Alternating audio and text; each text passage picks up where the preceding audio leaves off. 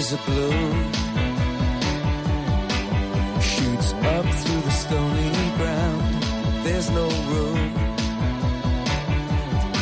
no space to rent in this town. You're out of luck. And the reason that you had to care, the traffic is stuck. And you're not moving anywhere. Comienza en Radio María Sexto Continente. Con el obispo de San Sebastián, Monseñor José Ignacio Munilla.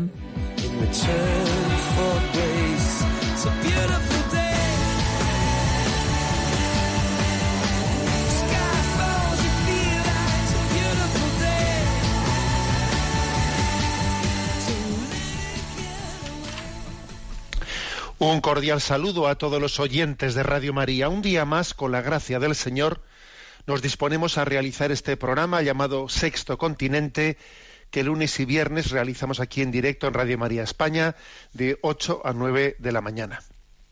Una hora antes en las Islas Canarias y un saludo también a todos aquellos que escuchan el programa en diferido, eh, bien sea desde el canal iVox, que tiene el nombre como el nombre de Sexto Continente, bien sea desde el podcast de Radio María. Ayer, ayer era 4 de febrero y se celebraba el Día Mundial contra, contra el Cáncer. Y enviaba yo pues a las redes sociales un mensaje de Benedicto XVI que nos decía lo siguiente: lo que dignifica al hombre no es huir del sufrimiento, sino afrontar la tribulación, madurar en ella y encontrar su sentido mediante la unión con Cristo crucificado. Eh, ayer se nos recordaba el Día Mundial contra el Cáncer, se nos recordaba que una de cada tres personas en el mundo, que ya es decir, un tercio de la población del mundo, se ha visto afectada o se va a ver afectada por el cáncer. Por lo tanto, es algo muy cercano a nosotros. No hay entre todos los oyentes que ahora mismo me están escuchando nadie que no conozca o que lo haya padecido él mismo, lo esté padeciendo, o conozca personas queridas, seres queridos que hayan fallecido, que estén enfermos de cáncer. Todos tenemos, ¿no? Muchos conocidos. Y es muy importante, obviamente, en un día como, como ese, pues pedir a Dios que nos dé la gracia de luchar contra uno de los signos del mal, que es también la enfermedad, ¿no? Y esta enfermedad en concreto. Pero además también, sobre todo, que nos dé la gracia de, de vivir con sentido, ¿eh? con sentido, porque la mayor pobreza es la carencia de sentido. Entonces repito esta frase de Benedicto XVI, lo que dignifica al hombre no es huir del sufrimiento, sino afrontar la tribulación, madurar en ella y encontrar su sentido mediante la unión con Cristo crucificado. Sí, la unión con Cristo crucificado nos permite hacer de la enfermedad un lugar de maduración, un lugar de purificación. Y he querido acompañar ese mensaje enviado a las redes con un bello cuadro de Benedicto XVI, de nuestro Papa emérito, que ha sido pintado por Raúl Berzosa, que es un pintor de Málaga, jovenel, que no tiene todavía 40 años, que la verdad es que es una maravilla que existan pues, vo- vocaciones a la pintura y al arte como, como la suya. Bueno, pues vamos adelante con este programa que ofrecemos especialmente por todos los enfermos, todos los enfermos de cáncer. Este programa tiene también la característica de hacerse presente en las redes sociales, en la cuenta de Twitter y de Instagram, arroba obispo Munilla, en el muro de Facebook que lleva mi nombre personal de José Ignacio Munilla. Vamos a ver, ¿qué tema principal he querido elegir para el día de hoy? Bueno, pues es el siguiente. Em, hay un autor que es muy conocido para muchísimos de nosotros, que es José Luis Martín Descalzo, que, que fue un sacerdote eh, natural de, de un pueblo madridejos, de Toledo, aunque él era oriundo de Valladolid. Y José Luis Martín Descalzo, pues es un sacerdote que vivió su sacerdocio muy ligado a la comunicación, muy ligado al, pues al periodismo. Durante 20 años estuvo en ABC, también fue autor de obras de teatro, tuvo el premio Nadal, etcétera. Hay unos libros que recogen muchos de sus artículos. Eh, eh, son libros que están puestos bajo el título de Razones para vivir, Razones para la esperanza, Razones para el amor. Bueno, pues dentro de ese libro, Razones para el amor, se recoge un artículo, un artículo que yo voy a comentar brevemente, que es 24 pequeñas maneras de amar. 24 ¿eh? pequeñas maneras de amar es uno de esos artículos, de esas genialidades que tuvo José Luis Martín Descalzo, en las que propuso, oye, si estamos llamados al amor, si la vocación del cristiano es el amor, ¿cuál ¿De qué manera concreta? Para que no se nos vaya, para que no se nos vayan las energías en teorías, en frases así abstractas. ¿De qué manera concretas? Pero así, a ver, pero muy pegaditas ¿eh? al terreno. ¿De qué manera concreta podría poner yo en práctica el mandamiento del amor, que es el principal de los mandamientos? Bueno, pues vamos a, a, hacer, yo voy a, a leer cada una de estas 24 eh, propuestas de José Luis Martín Descalzo y yo hago un mínimo comentario, que obviamente no se puede eh, sino hacer un mínimo comentario para poderlas hacer todas. Vamos a ello. La primera de las formas, 24 pequeñas maneras de amar. Primera, aprenderse los nombres de la gente que trabajan con nosotros o de los que nos cruzamos en el ascensor y tratarles luego por su nombre. ¿Eh? Es bastante distinto, ¿no? Decirle, oiga usted, ¿eh? que decirle, don Manuel, eh, Julián, es bastante distinto, como aquel zaqueo que subido en el árbol porque había escuchado que iba a pasar Jesús, de repente le impactó que Jesús se parase y le dijese, oye zaqueo, baja que tengo que hospedarme en tu casa. ¿Me conoce? me conoce por mi nombre. Pero ¿cómo, ¿cómo conoce mi nombre? ¿no? Conocer el nombre de alguien supone un interés, supone haberte interesado por una persona, ¿no? Tú eres alguien para alguien, no eres algo para alguien. Conocer a las personas por su nombre y procurar hacer ese esfuerzo de interés, ¿eh? pues es muy importante. ¿eh? Es verdad que habrá personas que tendrán más facilidad, otras que tendrán más dificultad de, pues eso, de retener nombres y rostros. Eso también eh, hay, pues eso, ¿no? Hay, facilidades, o sea, hay personas que tienen cualidades de, hacerlo con, facilidad y a otros les cuesta. Pero bueno, al que le cuesta es que tiene que darse cuenta de que, de que no es baladí, no es baladí, porque es un signo de caridad haberse esforzado por conocer, ¿eh? Por conocer el nombre de las personas y retenerlo y dirigirse de esa manera. Segunda pequeña manera de amar. Estudiar los gustos ajenos y tratar de complacerles. Estudiar los gustos ajenos y tratar de complacerles. Por supuesto, no se trata de ser un pelotero, un queda bien o un manipulador. No se trata de eso, ¿eh? porque también podría, podría ser malinterpretado esto obviamente, pero se trata de tratar a los demás como te gustaría que te tratasen a ti. ¿Eh? Intentar, la medida que sea justo, que sea correcto, complacer a las personas, estudiar los gustos ajenos y tratar de complacerles. Bueno, bastante clarito, ¿no?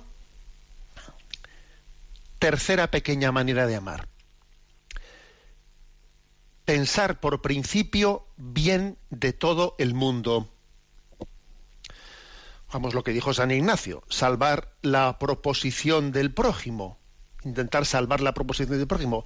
Tú entiende bien, o sea, piensa bien de las personas, que esto está muy ligado a la esperanza. O sea, si tú piensas bien de una persona, intentas tener esperanza en que esa persona se supere, etcétera. Y al final las personas pueden llegar a ser en, cierto sentido lo que tú esperas de ellas. ¿eh?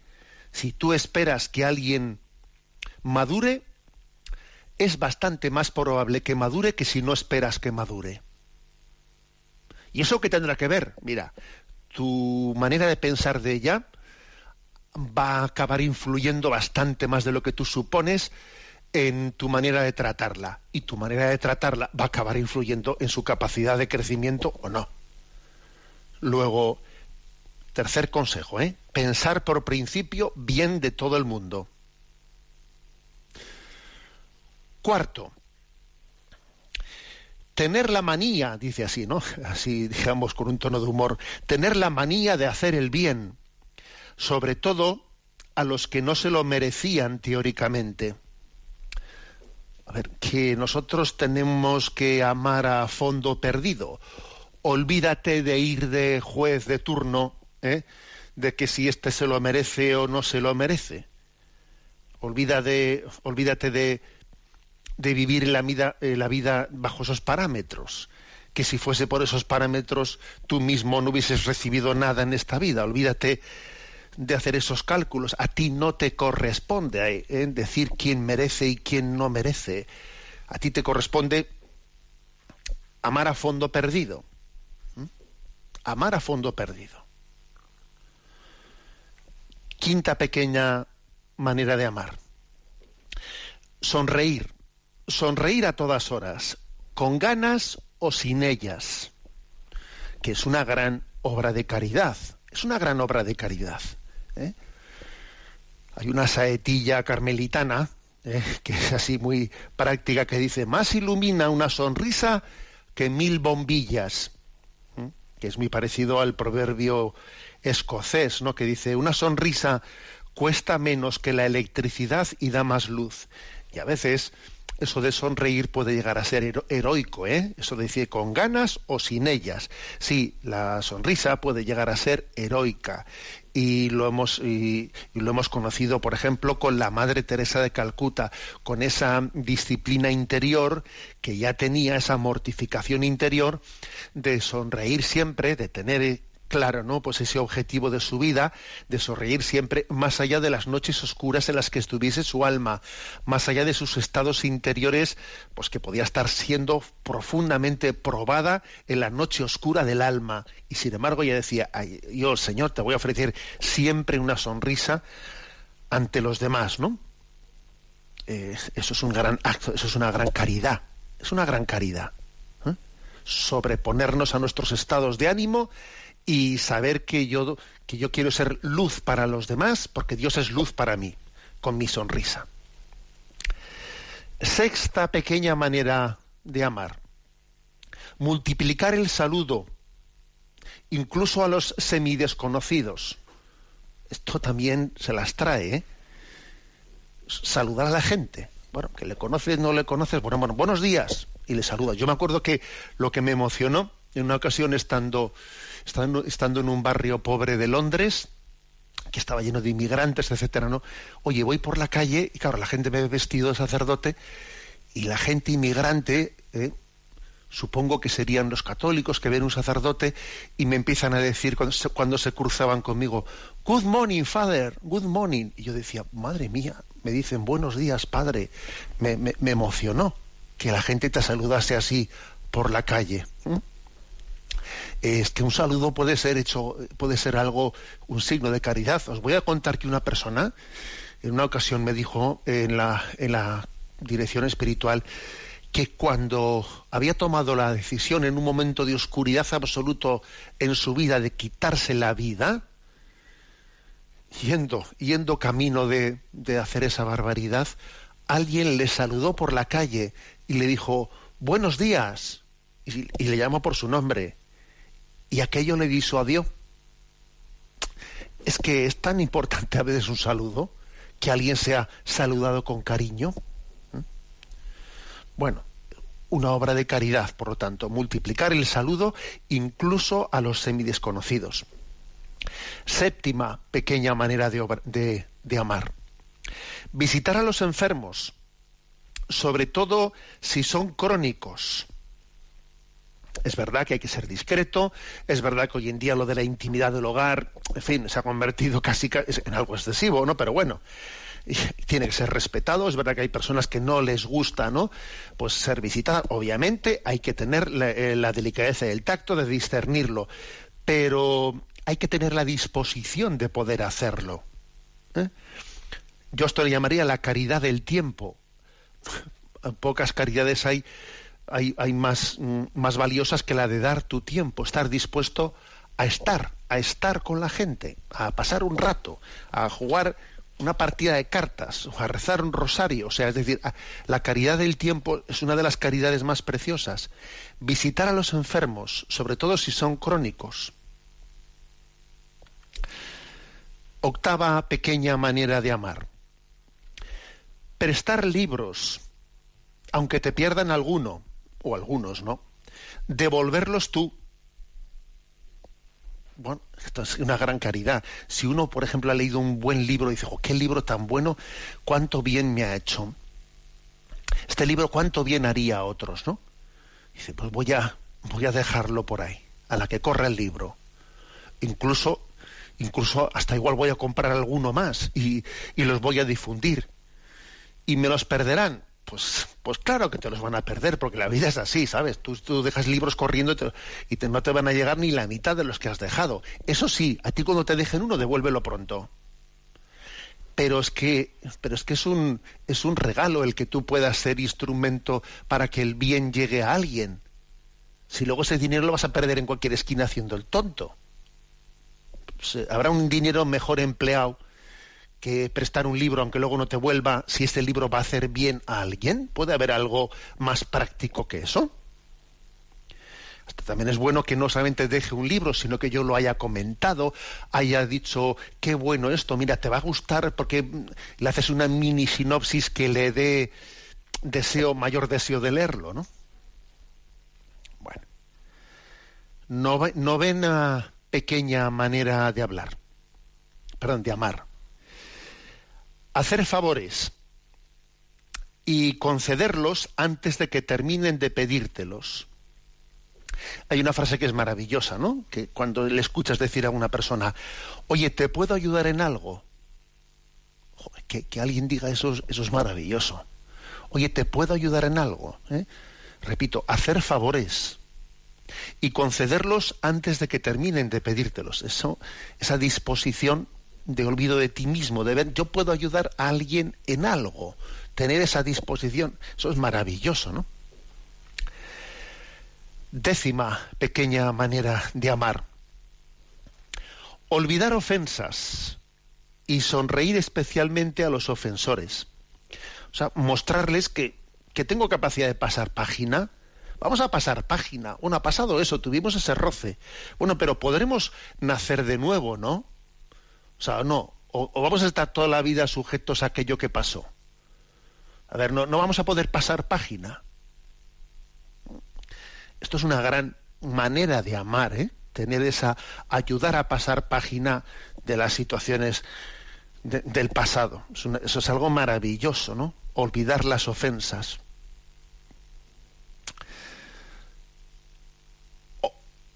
undécima aguantar a los pesados, no poner cara, de vinagre escuchándolos. Es un signo, es un signo definitivo de caridad, ¿eh?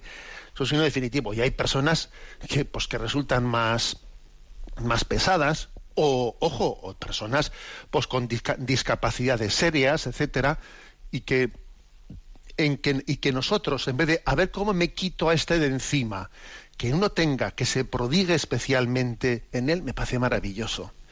Yo creo que uno de los signos de autenticidad de la Iglesia Católica más grandes que podamos tener es el que es el poder decir que en muchas de nuestras parroquias, en muchos de nuestros pueblos, de nuestras sacristías, de las parroquias, hemos visto cómo allí, pues, eh, pues determinada persona de esas que antes no se les llamaba el tontito del pueblo que ahora esa forma de hablar pues ya no existe ahora les llamamos con, con términos mucho más no pues que si no sé qué nivel de dis no sé qué bueno pues hemos visto cómo estas personas tenían eran absolutamente queridas y se sentían útiles y en la sacristía pues es que se, era, era su casa ¿eh?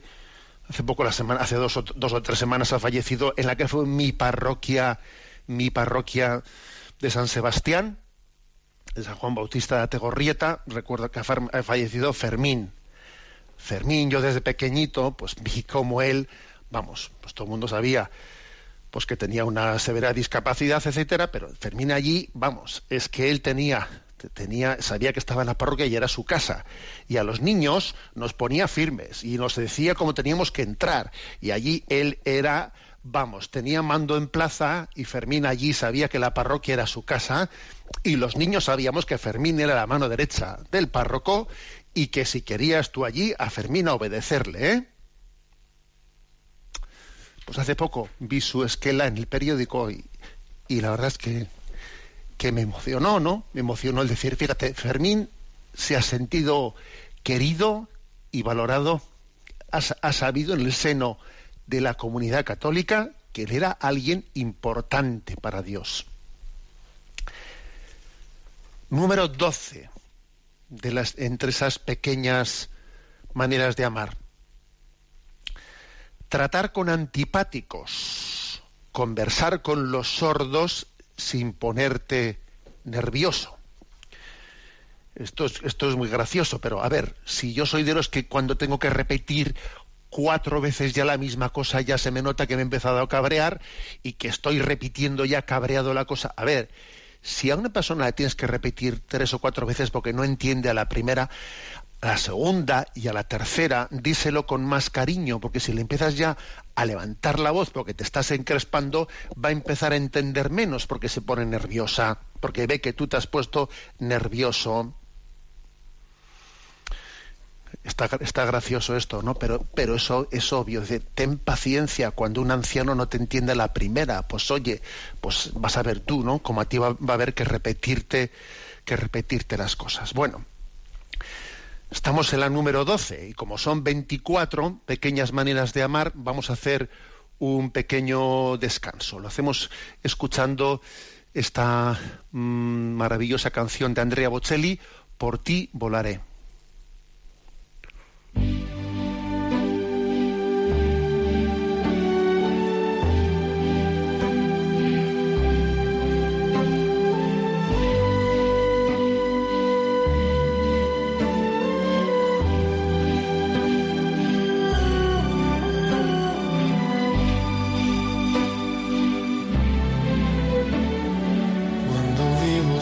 Sueño un horizonte falto de palabras.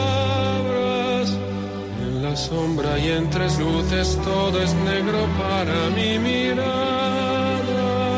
Si tú no estás junto a mí, aquí tú, en tu mundo, separado del mío por un abismo. Oye llámame, yo volaré a tu mundo lejano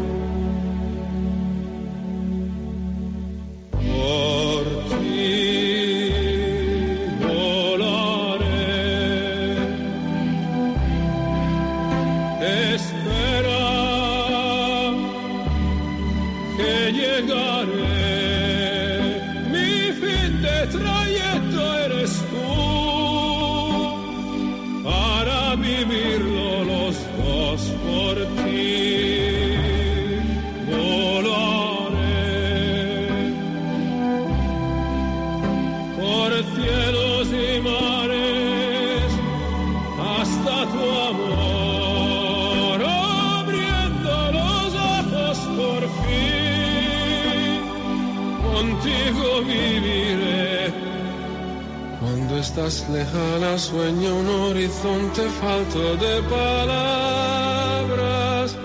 Y yo sé que siempre estás ahí, ahí, una luna hecha para mí, siempre iluminada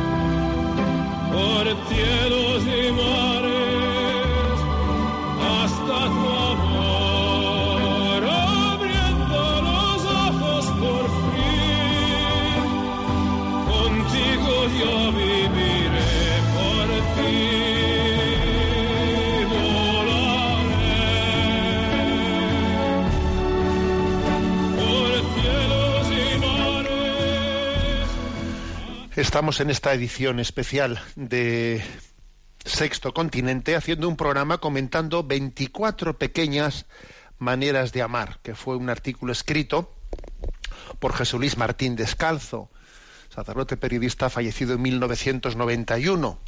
Está este artículo incluido dentro de su libro Razones para el Amor. Bueno, habíamos explicado las 12, o habíamos, bueno, explicado, habíamos presentado brevemente las 12 primeras razones, ¿no? 12 pequeñas, perdón, pequeñas maneras de amar. La 13. Formas concretas, fácticas. ¿De qué manera yo expresaría ese, ese mandamiento, esa vocación al amor en la que Dios me ha creado? Número, consejo número 13. Contestar, si te es posible, a todas las cartas. Intentar contestar a todas las cartas. Sí, sí, es verdad que por desgracia hoy en día pocas cartas recibimos, a veces tendrá que ser otra, otras cosas, correos electrónicos, mensajes de WhatsApp, etcétera. Si es posible contestar a todas las cartas. ¿eh? Ya sé que alguno estará diciendo, pues a ver si usted se aplica al cuento, porque tenemos aquí bastantes correos que le hemos mandado que no se los. Bueno, vosotros ya sabéis lo que dice el Evangelio. Haced lo que os diga, no lo que él haga. ¿eh? Bueno, pues eso que, es importante, obviamente, ¿no? El tomarse en serio a las personas contestándoles, ¿no? Diciéndoles una palabra, aunque, aunque igual a veces no se pueda, ¿eh? no se pueda tener todo el tiempo que se quiera, sí una palabra en la que uno por lo menos sepa que esa persona ha sido escuchada, atendida. Número 14, consejo 14 de pequeña manera de amar entretener a los niños chiquitines, no pensar que en ellos pierde uno el tiempo. Sí, es como si dijésemos, hacerte niño con los niños, no, avergonzarte ante los niños de, de, mostrar la ternura. Creo que en esto hemos ido mejorando, me parece a mí. ¿eh? No avergonzarte de mostrar la ternura con los más pequeños, que nos hacen mucho bien, que una de las grandes pobrezas de nuestra sociedad es la carencia, la ausencia de esos niños que arrancan de nosotros lo mejor. Número 15. Animar a los viejos, no engañarles como chiquillos, pero subrayar todo lo positivo que encuentres en ellos. ¿Mm? Yo creo que una manera de dignificar a los ancianos es también conocer su historia, conocer su historia. Permitirles que, se puedan expresar, que puedan contarte su historia. Porque en ellos, obviamente, pues cuando uno es anciano, es la historia de su vida lo que más, lo que más llena su corazón, ¿no? Consejo 16. Recordar las fechas de los santos y cumpleaños de los conocidos y amigos, que es una oportunidad, ¿eh? pues para mantener el contacto con ellos, un signo de interés, un poco parecido a lo de retener el nombre de las personas, ¿no? Recordar sus cumpleaños y, por cierto, sus santos, que también lo de felicitar a la gente por sus santos suele ser también un momento, o sea, una oportunidad de evangelización, de apostolado, porque mira, de paso que alguien le, le, felicito por su santo y le digo algo, como San Antonio de Padua, que tal, tal, así de paso se entera él algo de su patrono, que lo mismo estaba él, o sea, que está que ni conoce la historia de su patrono. A veces felicitar por el santo y decirle una cosita de ese santo es una oportunidad de hacer apostolado, ¿eh? Con, consejo 17. Hacer regalos muy pequeños que demuestran el cariño, pero no crean obligación de ser compensados con otro regalo. Es decir, que a la hora de hacer un pequeño gesto, un pequeño presente, un pequeño regalo, sobre todo tiene que ser el ingenio y la creatividad el que lo haga, no el dinero, porque si, si a alguien le regalas algo que es obvio que, que, así que que ha costado mucho dinero, te, estás creando compromisos, compromisos. Una, un pequeño gesto de creatividad, de ingenio es, es más importante, más importante sin duda alguna valdrá mucho más un bizcocho que has hecho en tu casa que no una tarta que has comprado fuera, con perdón de los pasteleros que me estén escuchando. Porque es mucho más, no sé, es algo mucho más personal. Número 18. Acudir puntualmente a las citas, aunque tengas que esperar tú. Sí, señor, también esto es un signo de caridad. Es un signo de caridad. Porque el fondo es pensar en los demás y no pretender que todo el mundo te esté esperando a ti. ¿eh? No pretender ser tú el especial. Lo de, que, lo de que uno no sea nunca el especial, sino que él sea uno más, etcétera, eso es muy importante en la vida como signo de caridad. La puntualidad es pensar en los demás y no en ti mismo, ¿no? y, ser capaz de organizarte pensando en los demás. ¿Mm? Número 19. Contarle a, a, la gente cosas buenas que alguien ha dicho de ellos. Sí, señor. Tú, a la gente le dices algo, algo positivo, le dices, ya me han dicho que eres un tal, tal, y, le dices una cosa positiva que han dicho de él, y es que también dignificamos a las personas, les ayudamos a tener autoestima, repito, que esto no es ser un pelotero, porque también podría ser hecho las cosas así, no, pero cuando lo hacemos con ese espíritu de dignificación de las personas, es un acto de caridad, es un acto de caridad. Seguro que de, las personas has oído cosas buenas y cosas malas. ¿Por qué no enfatizas esas cosas buenas? El número 20, en, ese mismo, en esa misma línea. Dar buenas noticias, es decir, intentar también tener una crónica blanca en las cosas que cuento. No ser, no ser, el noticiero de las desgracias. Hombre, hay veces que hay que contar cosas, pues eso, ¿no? Desgracias que han ocurrido. Pero, a ver, eso es un yo cuando actúo en las redes sociales eso también es una cosa que a mí me cuestiona porque claro es mucho vamos a ser claros es mucho más fácil dar una noticia de una desgracia mucho más fácil va a tener mucho más eco va a tener mucho más eco una noticia de una desgracia que algo positivo de crónica blanca. Yo mando las redes sociales una desgracia y en principio puede tener el triple o el cuádruple de alcance que una noticia positiva somos así. Pero, pero construimos menos, ¿no? Dar noticias buenas. En el mundo hay más bien que mal. No es justo que el mal tenga más eco que el bien. 21. No contradecir por sistema a todos los que hablan con nosotros. Es decir, no ser un contreras, no ser un contreras y si tienes que con alguien pues que, darle que discutir con él porque no estamos de acuerdo pues mira darle también la razón en parte que en algo seguro que tendrá la razón o sea a la hora de, también de decir pues mira pues en eso estoy de acuerdo pero en eso otro no lo veo o sea pero no procura superar esa tendencia de ser un contreras ¿eh? por sistema ¿eh? que hay gente que es así de qué se habla que me opongo ¿eh? Tampoco es bueno, ¿eh? tampoco es bueno ser eh, lo contrario exactamente, tampoco es bueno ser lo contrario, pues ser, ser un sí, sí, sí, sí, sí, que tengo que decir, ser un queda bien, no es, no es esa la cuestión, ¿no? Sino ser alguien que, que ame humildemente la verdad. 22. Exponer nuestras razones en las discusiones, pero sin tratar de aplastar. ¿eh? Está bastante ligado a lo anterior. Es decir, nosotros no queremos vencer a nadie. Queremos ser discípulos de la verdad. Ojo con el querer quedar por encima. Ojo con el que la verdad, eh, transmitir la verdad, sea para mí una especie de excusa para humillar a alguien. Hay que decir la verdad sin humillar. ¿eh?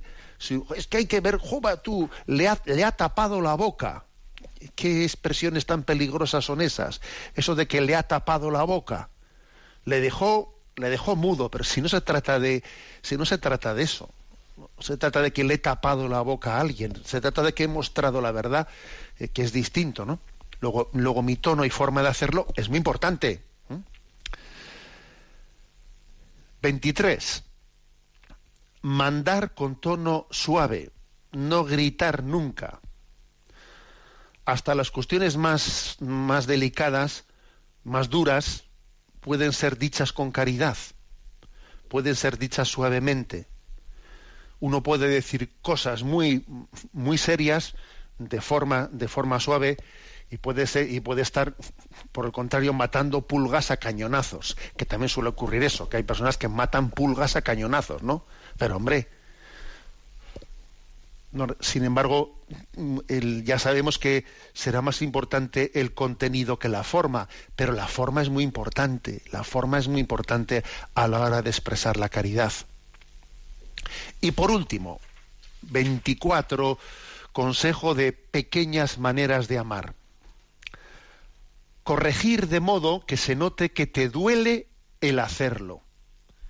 Esto es muy, esto es una cosa muy, muy, o sea, muy cierta. Cuando una persona te está corrigiendo y tú te das cuenta de que está sufriendo porque te está corrigiendo, uno dice, jo, esta corrección tiene que ser cierta. O sea, no me está corrigiendo porque se quiera, eh, porque es que porque tenía ganas, tenía ganas él de soltármelo. No está corrigiendo, sino no, es que me ama, me quiere, es más, es que hasta le está dando apuro corregirme. Eso es un signo inconfundible, es un signo inconfundible de caridad. Que yo cuando a alguien le corrija, en el fondo, mira, lo haga con una delicadeza que tenga, que se me note que yo tengo apuro de que él no entienda, no entienda esto como, como un signo de amor, que, como he dicho yo más, de una ocasión me habéis escuchado, hay que corregir en primera persona del plural. ¿Eh? Eso de decir, ¿qué te parece? ¿No te parece que debiéramos y tú también te sientes entre, al mismo tiempo que corriges, tú eres corregido? ¿No te parece que debiéramos de intentar hacer mejor esto? En vez de decir, porque tú, ¿eh? No, hay que corregir en primera persona del plural en la que se note, se nota que yo soy el primero que tengo un cierto sufrimiento de que, aunque estoy ejerciendo la corrección en este momento, en el fondo yo sé que también yo debo de ser corregido. Eso es un signo de caridad y de sensibilidad mm, determinante a la hora de hacer bien las cosas. Bueno, termina José Luis Martín Descalzo en su artículo diciendo, la lista podría ser interminable y los ejemplos similares infinitos. Y ya sé que estos son minucias, pero con millones de pequeñas minucias como estas, el mundo sería más habitable. Pues claro que sería más, más habitable, sin duda alguna. Las voy a leer las 24 seguidas. uno, aprenderse los nombres de la gente que trabaja con nosotros o de los que nos cruzamos en el ascensor y tratarles luego por su nombre. Dos, Estudiar los gustos ajenos y tratar de complacerles. 3. Pensar por principio bien de todo el mundo. 4. Tener la manía de hacer el bien, sobre todo a los que no se lo merecían teóricamente. 5. Sonreír, sonreír a todas horas, con ganas o sin ellas. 6. Multiplicar el saludo, incluso a los semidesconocidos. 7. Visitar a los enfermos, sobre todo si son crónicos. 8. Prestar libros aunque te pierdan alguno. Devolverlos tú. 9. Hacer favores y concederlos antes de que terminen de pedírtelos. 10. Olvidar ofensas y sonreír especialmente a los ofensores. 11. Aguantar a los pesados. No poner cara de vinagre escuchándolos. 12. Tratar con antipáticos, conversar con los sordos sin ponerte nervioso. 13. Contestar, si te es posible, a todas las cartas. 14. Entretener a los niños chiquitines, no pensar que con ellos pierdes el tiempo. 15. Animar a los viejos, no engañarles como chiquillos, pero subrayar todo lo positivo que encuentres en ellos. 16 recordar las fechas de los santos y cumpleaños de los conocidos y amigos. 17. Hacer regalos muy pequeños que demuestran el cariño, pero no crean obligación de ser compensados con otro regalo. 18. Acudir puntualmente a las citas, aunque tengas que esperar tú. 19. Contarle a la gente cosas buenas que alguien ha dicho de ellos. 20. Dar buenas noticias. 21. No contradecir por sistema a todos los que hablan con nosotros. 22. Exponer nuestras razones en las discusiones, pero sin tratar de aplastar. 23. mandar con tono suave, no gritar nunca. 24. Corregir de modo que se te note, que se note que te duele el hacerlo. Bueno, pues que Dios nos dé la gracia de amar en lo pequeño. Escuchamos esta otra canción de Andrea Bocelli, Panis Angelicus.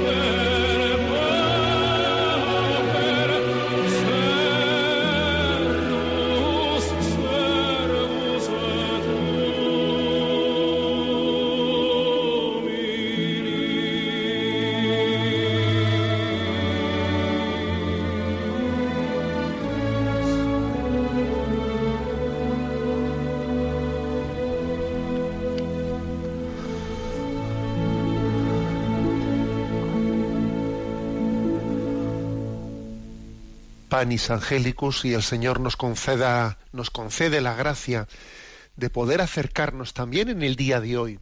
¿Por qué no? Aunque sea, aunque no sea domingo, acercarnos en el día de hoy a recibir la Sagrada Comunión, ese pan de los ángeles. Nuestro pequeño rincón para el DOCAT, el punto 29, que es muy breve. Pregunta, ¿puede lo social ser el fin último de la Iglesia? Y responde, no, la Iglesia no habría cumplido aún con todos sus cometidos dentro de una sociedad únicamente justa.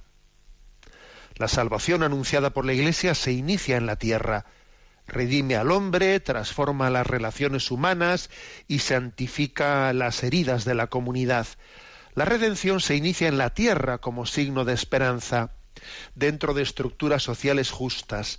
No obstante, la ciudad nueva no es el resultado de las luchas y los esfuerzos humanos. Si hacemos cuanto está en nuestras manos, la ciudad santa, la nueva Jerusalén, desciende del cielo hacia nosotros. El reinado de la verdadera paz es un don de Dios. A ver, la pregunta era si lo social es el fin último de la Iglesia, porque estamos hablando aquí de doctrina social. O sea, el DOCAT es un compendio de doctrina social.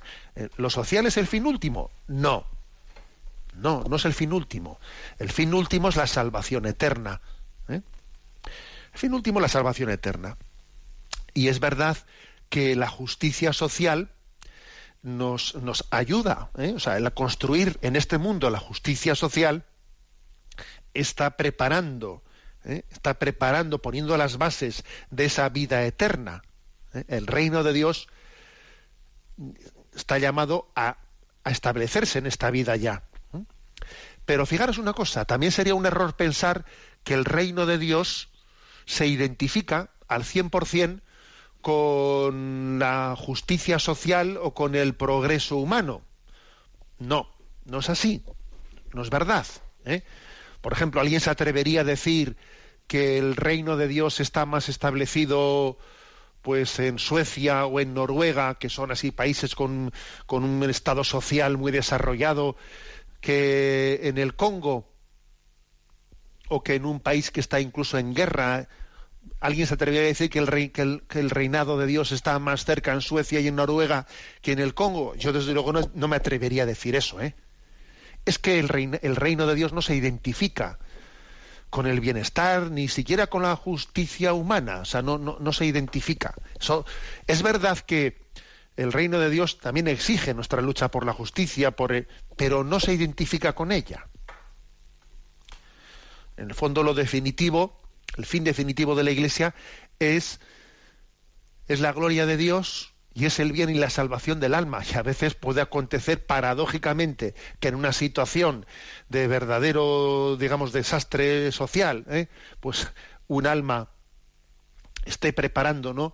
En medio de, injusticias, etcétera, esté preparando su salvación eterna y puede ocurrir, pues que en una situación de bienestar social y de pues un estado social pues muy desarrollado pues he puesto los casos de los pues de esos países donde Suecia y Noruega etcétera sin embargo viva absolutamente pues eso no cerrado a la gracia de Dios cerrado desesperado y de hecho menuda paradoja el que el que en esos países el índice de suicidio sea muy superior al, al de los países pobres menuda paradoja, es esa a ver cómo se entiende no bueno por lo tanto si la doctrina social sí es una, o sea, la justicia social sí está implicada, ¿no?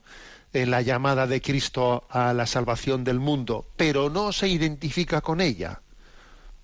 Con lo cual también hay que decir que tenemos que siempre priorizar, siempre priorizar lo espiritual, la conversión del corazón, la conversión del corazón, la humildad del corazón.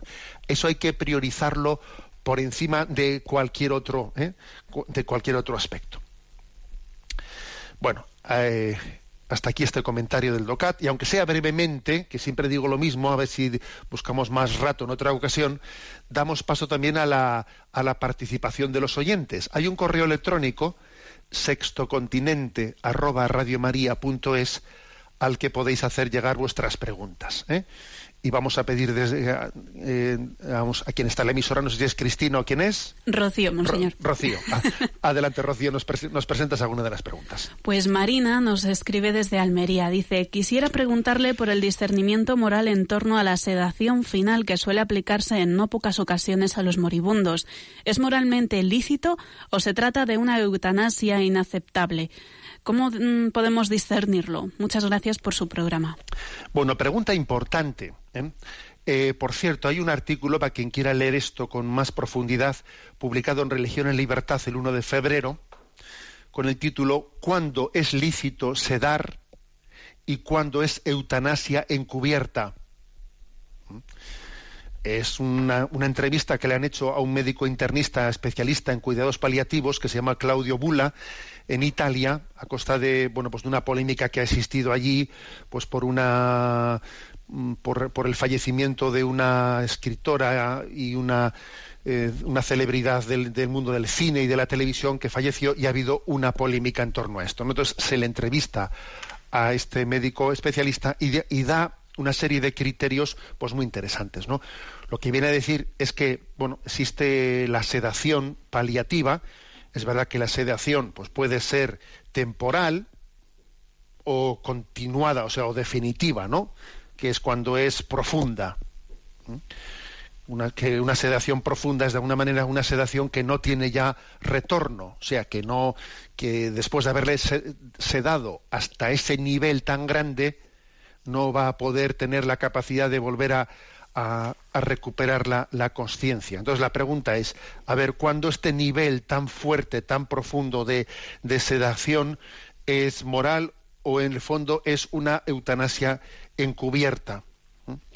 Entonces, claro, pues la, la, clave está en el tema de la, de la proporcionalidad. La clave está en entender que, que tal sedación únicamente, únicamente, pues es, es éticamente aceptable cuando ya hay unos síntomas en el enfermo que ya no le, hacen eh, insufrible, intolerable su enfermedad, de manera que no responde ya ni siquiera a las mejores terapias paliativas. ¿eh? Y en ese caso, en ese caso es ético y moral llevar adelante ese tipo de sedación, de, sedación paliativa, ¿eh? profunda. Porque obviamente, ¿por qué no es moral hacerlo en cualquier caso? Pues porque la conciencia, el que alguien tenga conciencia, es un bien importante. el que alguien sea consciente de la vida y pueda tener relación con los demás. Eso de que va, como se va a morir, pues ya entonces cedémosle definitivamente. No, eso es una, eso es una, eh, una eutanasia encubierta. Es una eutanasia encubierta, ¿por qué? Pues porque si existen otros métodos terapéuticos paliativos con los que se les pueda aliviar, aliviar su sufrimiento sin quitarle la conciencia, y sin de esa manera, además, porque digamos que la, sedación definitiva, la, sedación profunda, de alguna manera mm, no mata, pero sí que puede estar de alguna manera eh, alargando o acelerando acelerando el proceso de, la muerte. Luego, si existen otros métodos paliativos con los que aliviar, es obligatorio recurrir a ellos sin tener que eliminar la conciencia de una persona y sin provocar también el que se vaya a acelerar innecesariamente pues, su, fallecimiento. ¿eh? Eh, pues por ejemplo el médico pone casos eh, como el de cuando exista una mm, angustia muy grande por la falta de respiración y cuando ya los tratamientos habituales de morfina, cortisona o ansiolíticos ya no hacen efecto, en ese caso concreto puede ser puede ser eh, em, correcto aplicar la sedación, la sedación definitiva. Él da el dato de cómo este tratamiento se suele aplicar más o menos en Italia en el 20% de las personas que mueren. Y normalmente se hace cuando ya es inminente, inminente la muerte, pero que es mucho más difícil de justificar cuando hay una previsión, eh, si una persona todavía se prevé que vaya eh, a vivir tres, seis semanas, ¿no? Eh, es mucho más difícil que sea moralmente lícito aplicar en esos, en esos casos la sedación definitiva, porque aparte eh, de que se le está eh, privando de algo importante como es la conciencia, pues es previsible que existiesen otros métodos paliativos pues previos a, a, aplicar antes que ello. En definitiva, un artículo interesante, repito el título, ¿cuándo es lícito sedar y cuándo es eutanasia encubierta. ¿eh? Lo tenéis en, en eh, Religión en, Libertad, tecleando esto que os he dicho, lo encontraréis fácilmente. Tenemos el tiempo cumplido. La bendición de Dios Todopoderoso, Padre, Hijo y Espíritu Santo, descienda sobre vosotros. Alabado sea Jesucristo.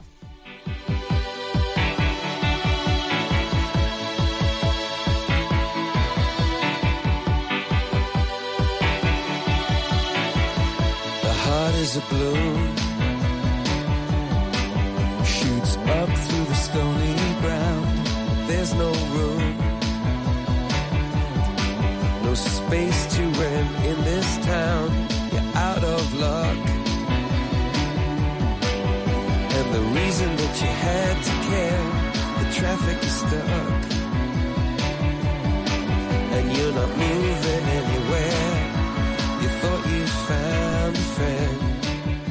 Han escuchado en Radio María Sexto Continente, un programa dirigido por el obispo de San Sebastián, Monseñor José Ignacio Monilla.